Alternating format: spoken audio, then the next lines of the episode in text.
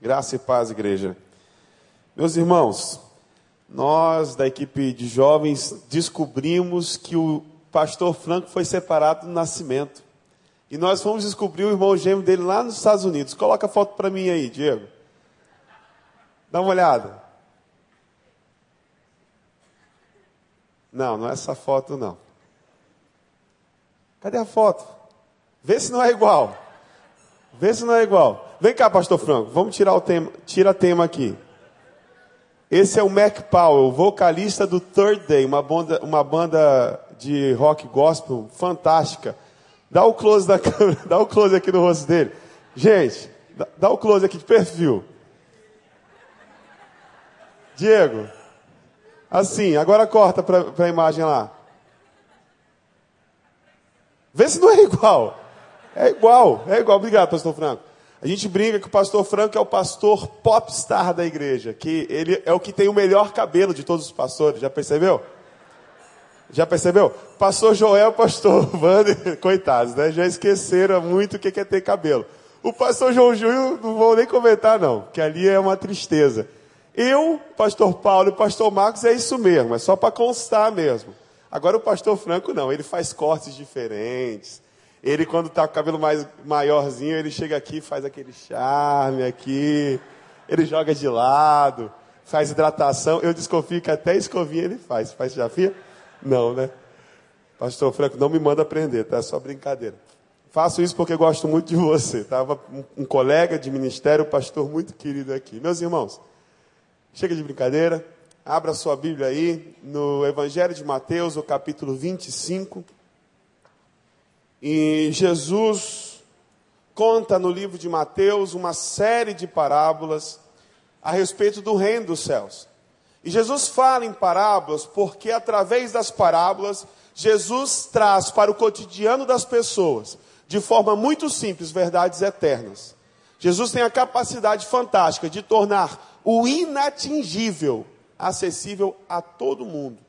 E é por isso que ele fala em parábolas, em histórias muito simples que fazem parte do nosso cotidiano.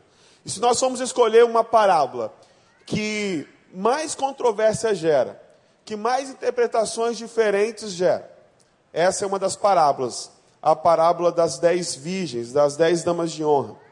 Mas antes de nós lermos, eu gostaria que mais uma vez você abaixasse sua cabeça, fechasse seus olhos e falasse com o Senhor. Pai, estamos aqui na tua presença, Senhor. E nós agradecemos porque a tua presença se fez constante durante todo o nosso dia, durante toda a nossa história. Agora, no momento em que nós acalma, acalmamos nossos corações, no momento em que nós respiramos mais fundo, no momento em que, no silêncio, nós ouvimos a tua voz, eu peço que a tua palavra encontre os caminhos mais escuros de nossa alma, trazendo luz aonde precisa ser trazido luz, meu Pai que nós saiamos daqui mudados pelo poder que existe no Evangelho de Jesus Cristo. É o que nós oramos no nome de Jesus. Amém. Mateus 25, quem achou, diga amém. Então vamos ler.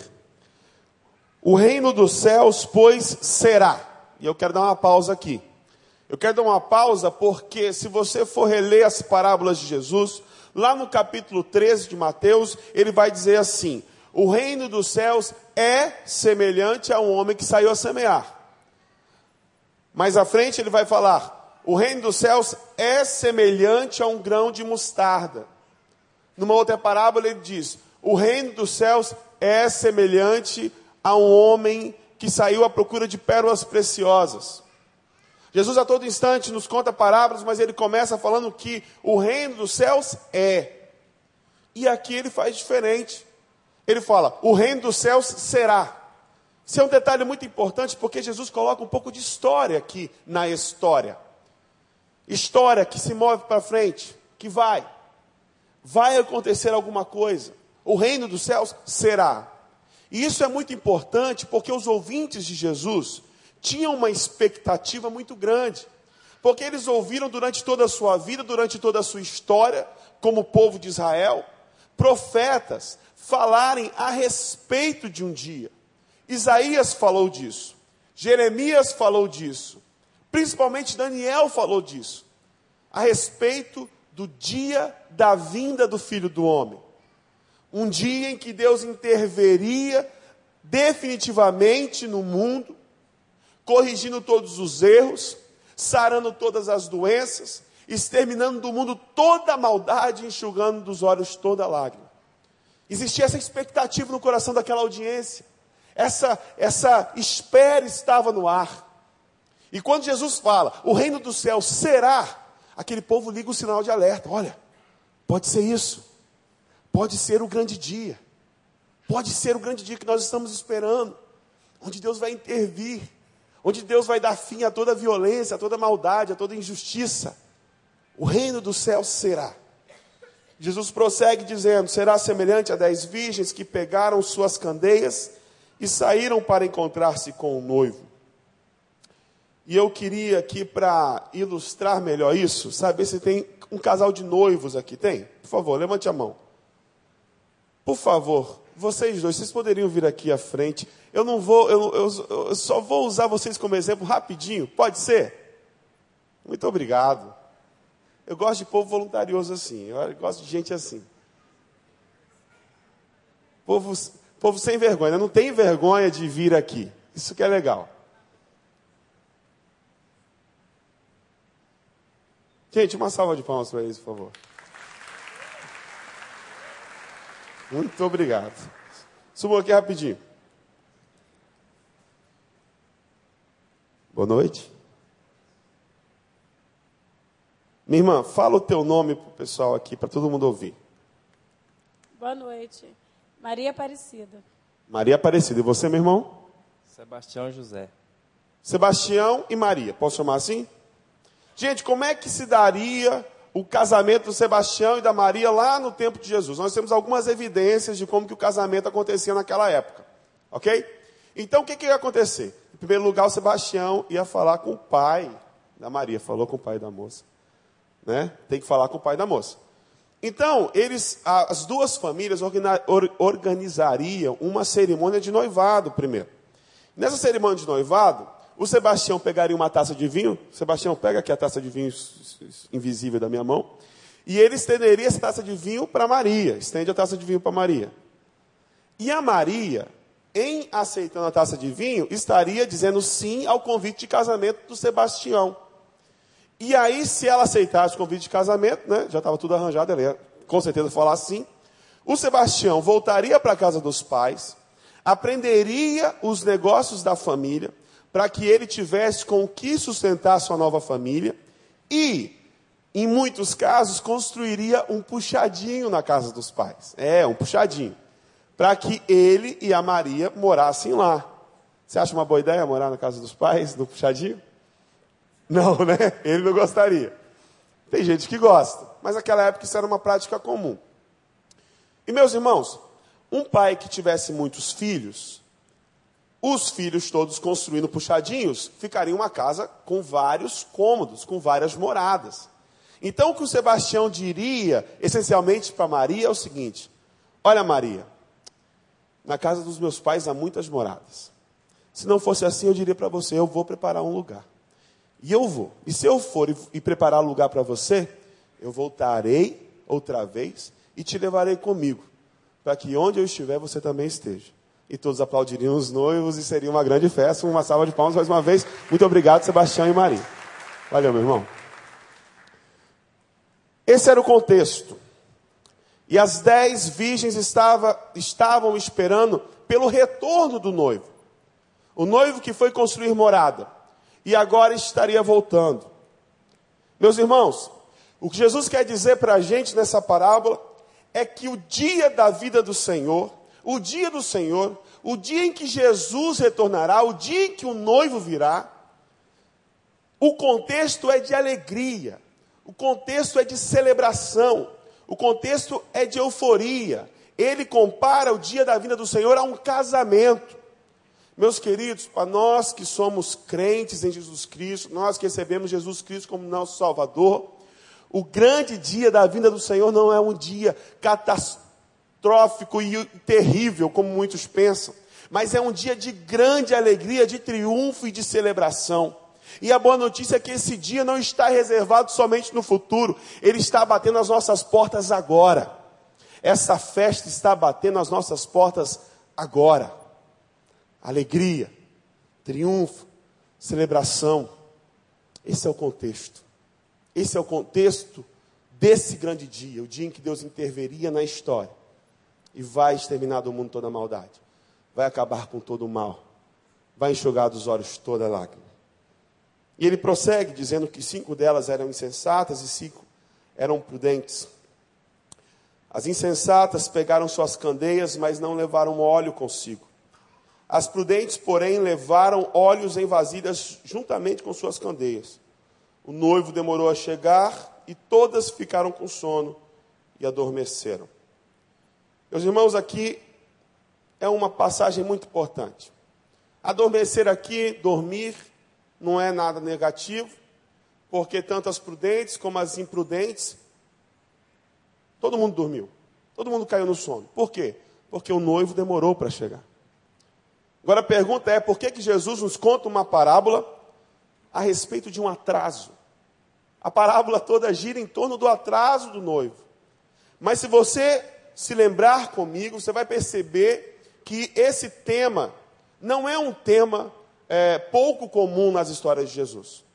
Lá no capítulo 21, Jesus vai falar de um senhor que arrendou a vinha para os seus servos e saiu.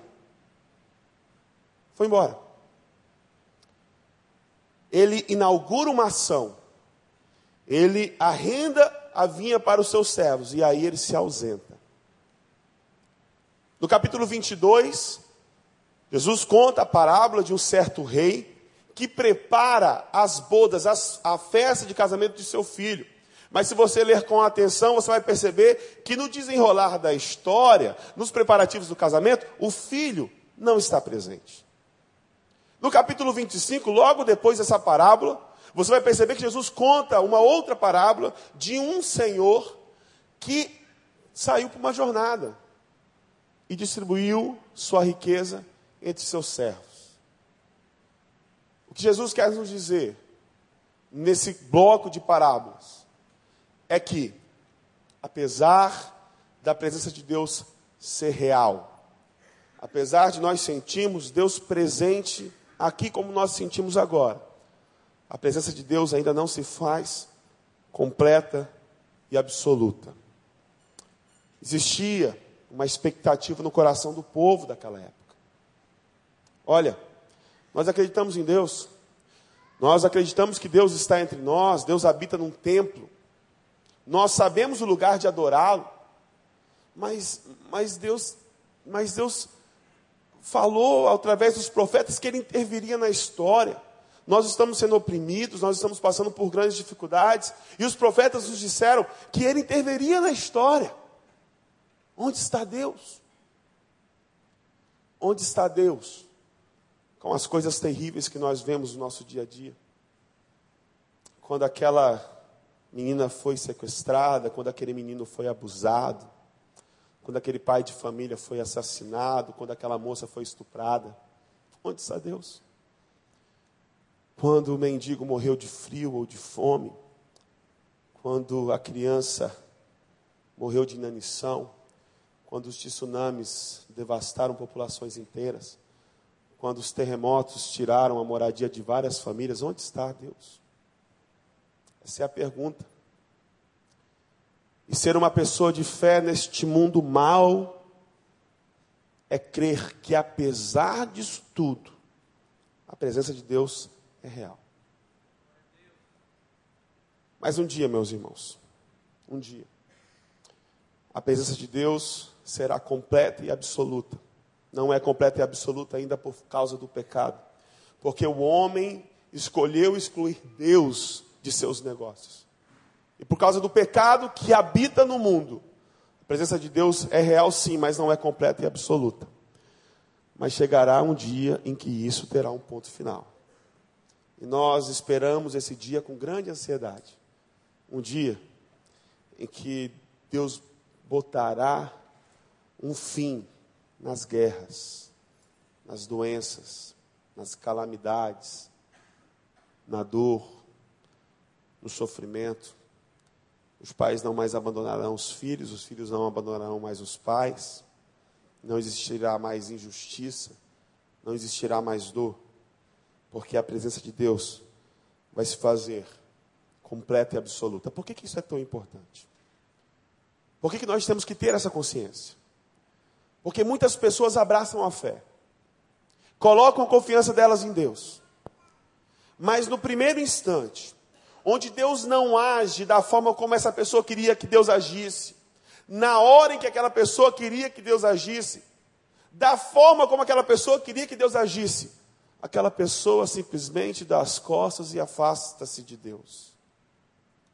Ser uma pessoa de fé é saber que Deus é real, a presença dEle está conosco, mas ainda no mundo mal, cheio de pecado que um dia essas coisas finalmente irão passar. Amém, meus irmãos? Outra coisa muito importante que nós encontramos, um outro tema muito importante que nós encontramos nas parábolas de Jesus, é que, de forma muito interessante, ele conta a história de um senhor que viajou e deixou suas riquezas para os seus servos. Ele fala de um rei que preparou uma festa de casamento e convidou todos. Ele fala aqui na parábola das dez virgens de dez moças, cinco prudentes, cinco imprudentes, todas convidadas. Todas convidadas.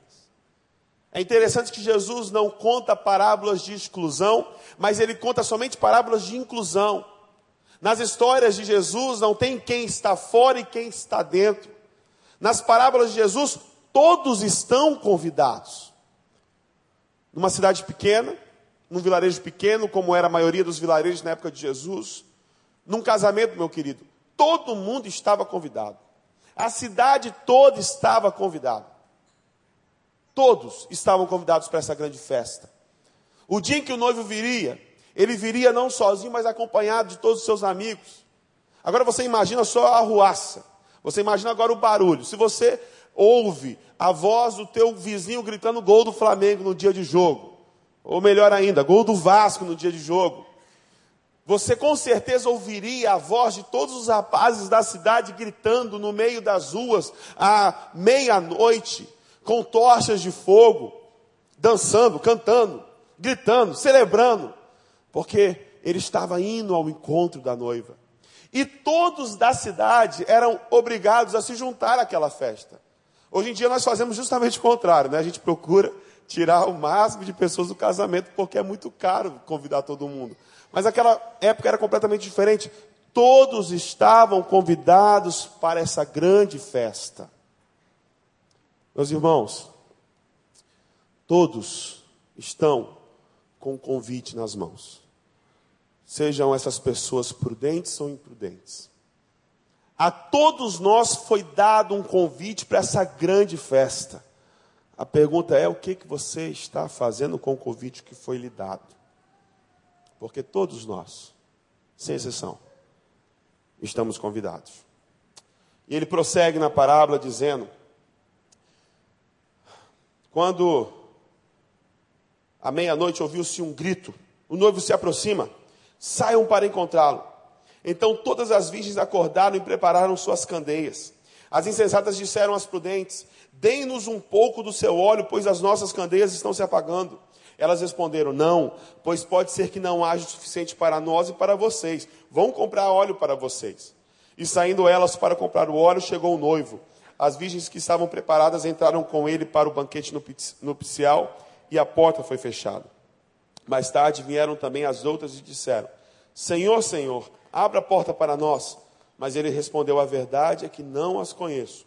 E Jesus encerra dizendo: Portanto, vigiem, porque vocês não sabem o dia nem a hora. Cinco estavam preparadas com suas candeias, com suas velas cheias de óleo, cheias de azeite.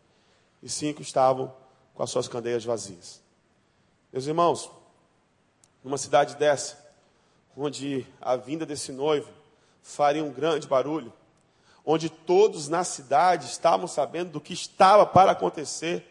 Depois, talvez, de anos de preparação para essa festa, não existia desculpa. Ah, eu não sabia. Todos sabiam. Todos sabiam da festa. Ainda assim, cinco se prepararam e cinco não se prepararam. E o noivo chega, aquelas cinco saem para comprar, não acham onde comprar, as lojas estão fechadas. O noivo chega, com toda a sua corte, todos entram para a grande festa, as portas se fecham e se fecham para sempre. Coisa interessante nesse texto é que a história é linear aqui, a história não é circular. A história se move para frente. Ela passa, ela dá seguimento. O noivo vem para inaugurar uma grande festa e a festa continua. Acontece. Quem entrou, entrou. Quem não entrou, não entra mais. E aí Jesus termina com um alerta: Vigiem, pois, pois vocês não sabem nem o dia nem a hora.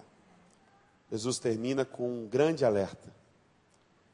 Agora, o que é que tem nisso para mim e para você?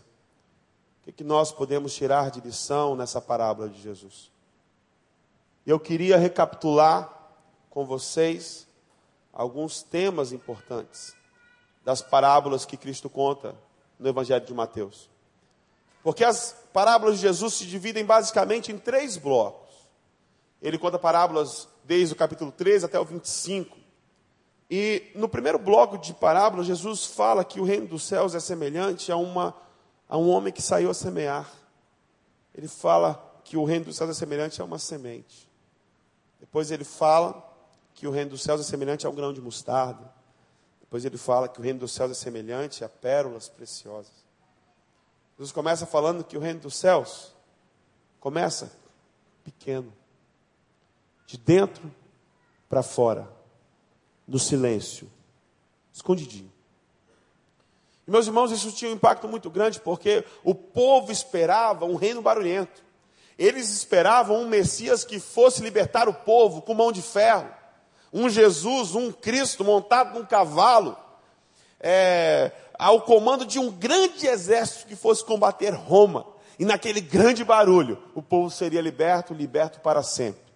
Aí Jesus começa falando que o reino dos céus é semelhante a um grão de mostarda, pequenininho, que se arraiga no coração, cria raízes e vai crescendo, crescendo, crescendo, crescendo, crescendo.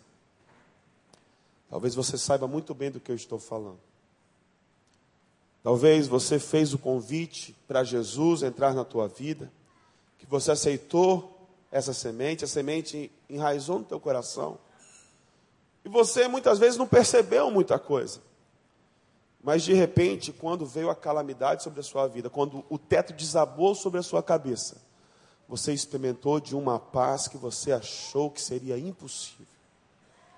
Quando tudo pareceu contrário na tua vida, você desfrutou de uma alegria que só Cristo pode te dar.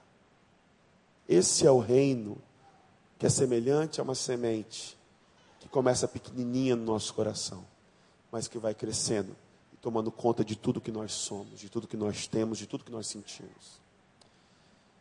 Às vezes, meus irmãos, no meio do barulho, às vezes no meio da festa, quando tudo está bem, é até difícil você distinguir quem é que tem a semente do reino arraigada do coração, quem é que não tem a semente do reino arraigada do coração. Mas no momento de sofrimento, isso se torna muito, muito fácil de discernir. Porque na festa, a música acaba, a comida acaba, e tudo fica silencioso.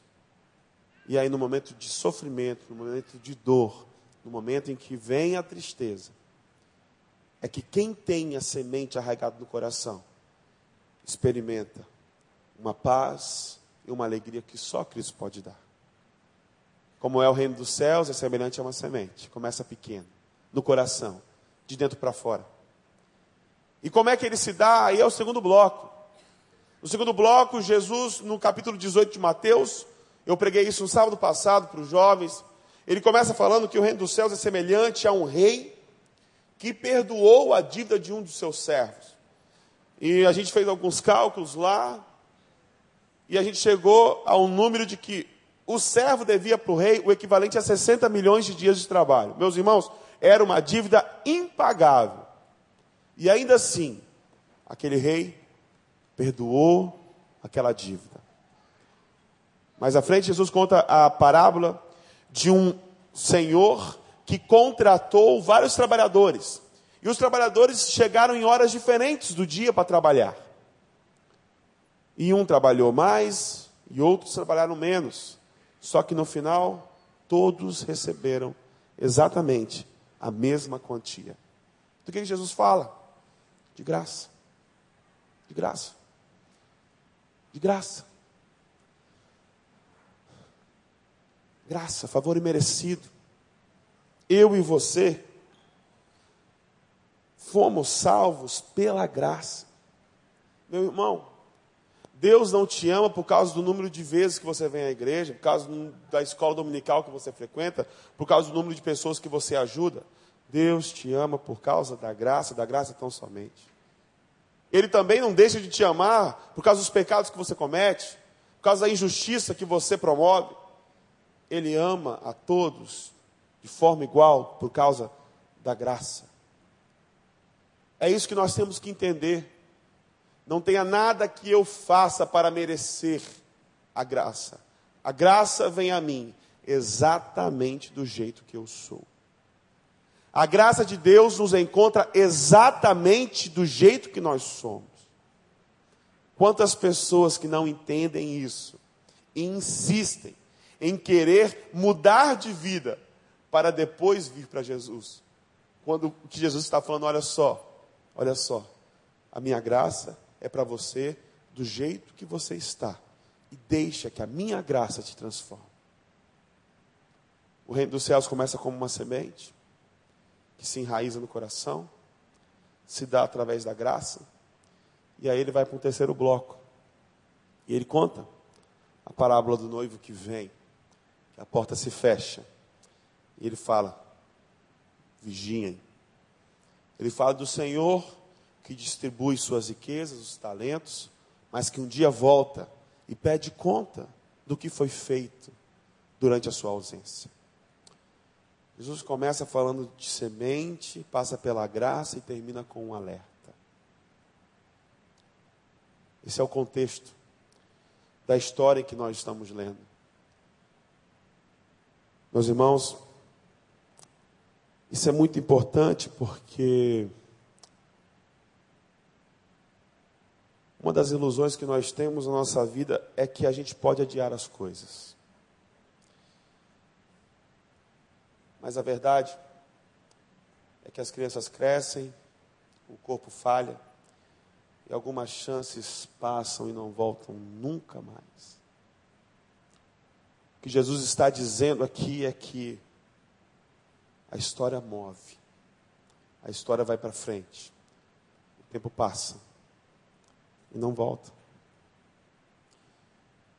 Meus queridos, em diversas vezes, Jesus fala num tom brando, ele fala de amor, de compaixão, de bondade, de misericórdia, de graça.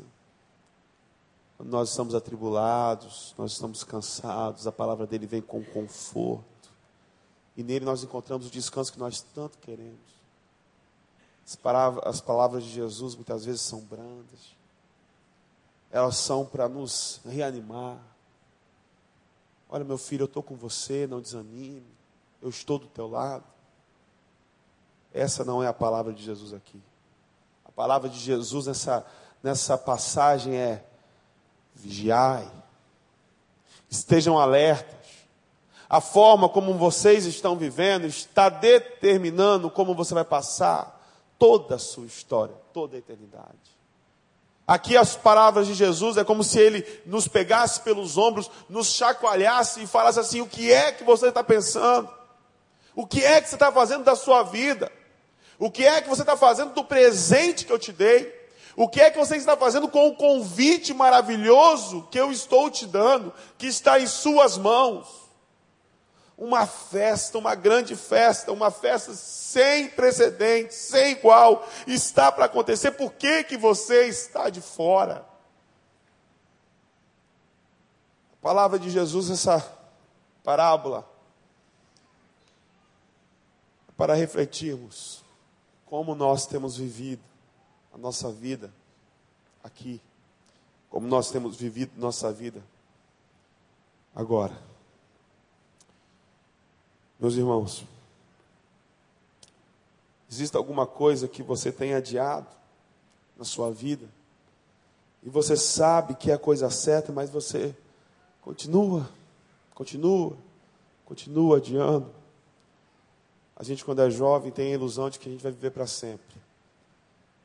Mas nesses dias de campanha, nós estamos aprendendo que essa vida aqui tem um fim. Um dia todos nós iremos fechar nossos olhos. E tudo isso vai passar. E a forte palavra de Jesus é que nós não temos amanhã. Nós temos agora e agora tão somente. Queria que a banda viesse aqui. E talvez você tenha tido essa ilusão de que você tem tempo e você não tem tempo. De que você pode adiar e você não pode adiar. Aquela coisa de, ah, não, lá na frente, eu vou, eu vou lá na frente dedicar mais tempo para o meu esposo, para minha esposa. Meu irmão, você não tem mais tempo. Você tem agora. Não, não, não. Daqui uns dias eu vou organizar tudo e aí sim eu vou ter tempo para passar com os meus filhos. Os filhos crescem, meus irmãos. E não tenha arrependimento de olhar para o teu filho e falar assim: onde é que eu passei esses anos todos? Onde é que eu estava que eu não vi meus filhos crescerem? Será que tem alguma coisa relacionada ao cuidado com você mesmo que você tem adiado? Que você tem negligenciado? Que você sabe que você tem que fazer agora? Será que existe a necessidade de você tirar um pouco o pé do acelerador e fazer aquilo que é realmente importante? Será que tem algum pecado que você está envolvido e que tomou conta da sua vida? Algum pecado que se enraizou no teu coração e que você não consegue se libertar? E você pensa assim, ah, é, é verdade, está aí, né? mais um dia eu mudo. Um dia. Você não tem um dia, você tem agora. Talvez a ganância no teu coração. Você está obstinado por alguma coisa. E tudo que você faz na tua vida é por aquilo. E você tem descoberto que não existe alegria nisso aí. Será que é talvez idolatria? Será que você tem colocado alguma coisa na tua vida num pedestal? E aquilo tem sido prioridade em tudo aquilo que você faz? talvez o teu emprego, talvez algum relacionamento, e que tem ocupado o lugar que você sabe que é de Deus. E você acha que é só por um período. Você acha que é só por agora. Você tem insistido em tirar aquilo da tua vida, de abrir mão disso. A forte palavra de Jesus para você é: se não tem amanhã, você tem agora. Talvez exista alguma infidelidade, ódio, rancor, amargura. Meus irmãos, numa festa onde existe alegria, comunhão, onde existe celebração, não tem espaço para essas coisas que pesam no coração da gente. Existem coisas que são completamente proibidas nessa festa, não vão entrar. O coração rancoroso, amargurado, não tem parte na alegria, não tem parte na celebração. Talvez você esteja com um desejo ardente de vingança. Alguém que te feriu, alguém que te fez mal. E alguém que você tem nutrido no teu coração um sentimento violento até. A palavra de Jesus é que uma festa está para acontecer. E isso não faz parte da festa. Talvez exista alguma mentira. Uma mentira que você tem contado. E que para encobrir essa mentira, várias outras mentiras você tem contado. E você se enrolou tanto que você nem sabe mais o que é verdade. Talvez você esteja adiando em contar a verdade. E a palavra de Jesus para você é é hoje. É agora. Você não tem amanhã. Será alguém que você tem que pedir perdão? Um telefonema que você tem que dar? Uma porta que você tem que bater? Algum relacionamento quebrado que você precisa restaurar? Que você sabe que é a coisa certa a fazer? Será que existe algum sonho? Uma visão que foi dada por Deus para você, mas que o cotidiano tem afogado? Que talvez as circunstâncias da vida tenham diminuído isso em você, e você tem deixado de sonhar os sonhos de Deus. Aquilo que você sabe que é vontade de Deus para a sua vida, mas que você tem adiado, adiado, adiado, adiado indefinidamente. Será que você não está fazendo isso por medo? Ou pelo que as pessoas vão pensar de você? Jesus diz para nós hoje: olha, Deixa que do medo eu cuido. Deixa que das outras coisas todas eu cuido. Mas faz o que você tem que fazer. Meus irmãos, é uma grande festa. Eu e você estamos convidados. E essa festa está batendo agora nos nossos corações. Nós somos convidados a partir a repartir essa alegria agora mesmo. E essa mensagem é uma mensagem de urgência para nós fazermos o que nós temos que fazer hoje, porque o que nós temos é somente agora, agora, agora, agora, agora, agora. Que você fechasse seus olhos, abaixasse a sua cabeça. Pai eterno, nós nos achegamos a Ti. Nós pedimos, no nome de Jesus, Pai, se existe alguém aqui que tem tido a ilusão de que pode adiar as coisas importantes da vida, em nome de Jesus, transforma isso agora mesmo, Senhor. Que todos nós tenhamos consciência que a nós foi dado um grande presente, que nós temos esse presente agora.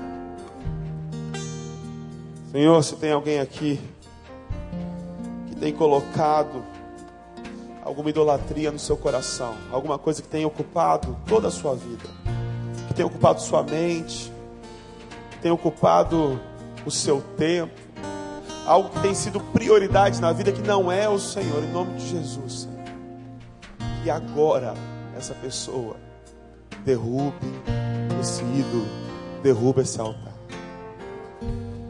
Pai eterno, se existe alguém aqui que está com pecado oculto, Senhor.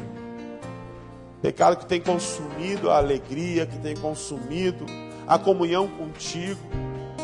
Alguma coisa que está devastando o coração. E que insiste, insiste em deixar para amanhã. Senhor, que hoje Agora exista arrependimento, quebrantamento aos teus pés. Se existe infidelidade aqui, Senhor, que em nome de Jesus possa existir arrependimento. Se existe ódio, rancor, mágoa, amargura, que em nome de Jesus isso seja liberado agora, Senhor. E que todos tenhamos o coração livre e leve para desfrutarmos dessa grande festa juntamente contigo. Se alguém aqui precisa pedir perdão, precisa fazer uma ligação, precisa bater na porta de alguém, precisa se reconciliar com alguém, que isso seja feito hoje, Senhor.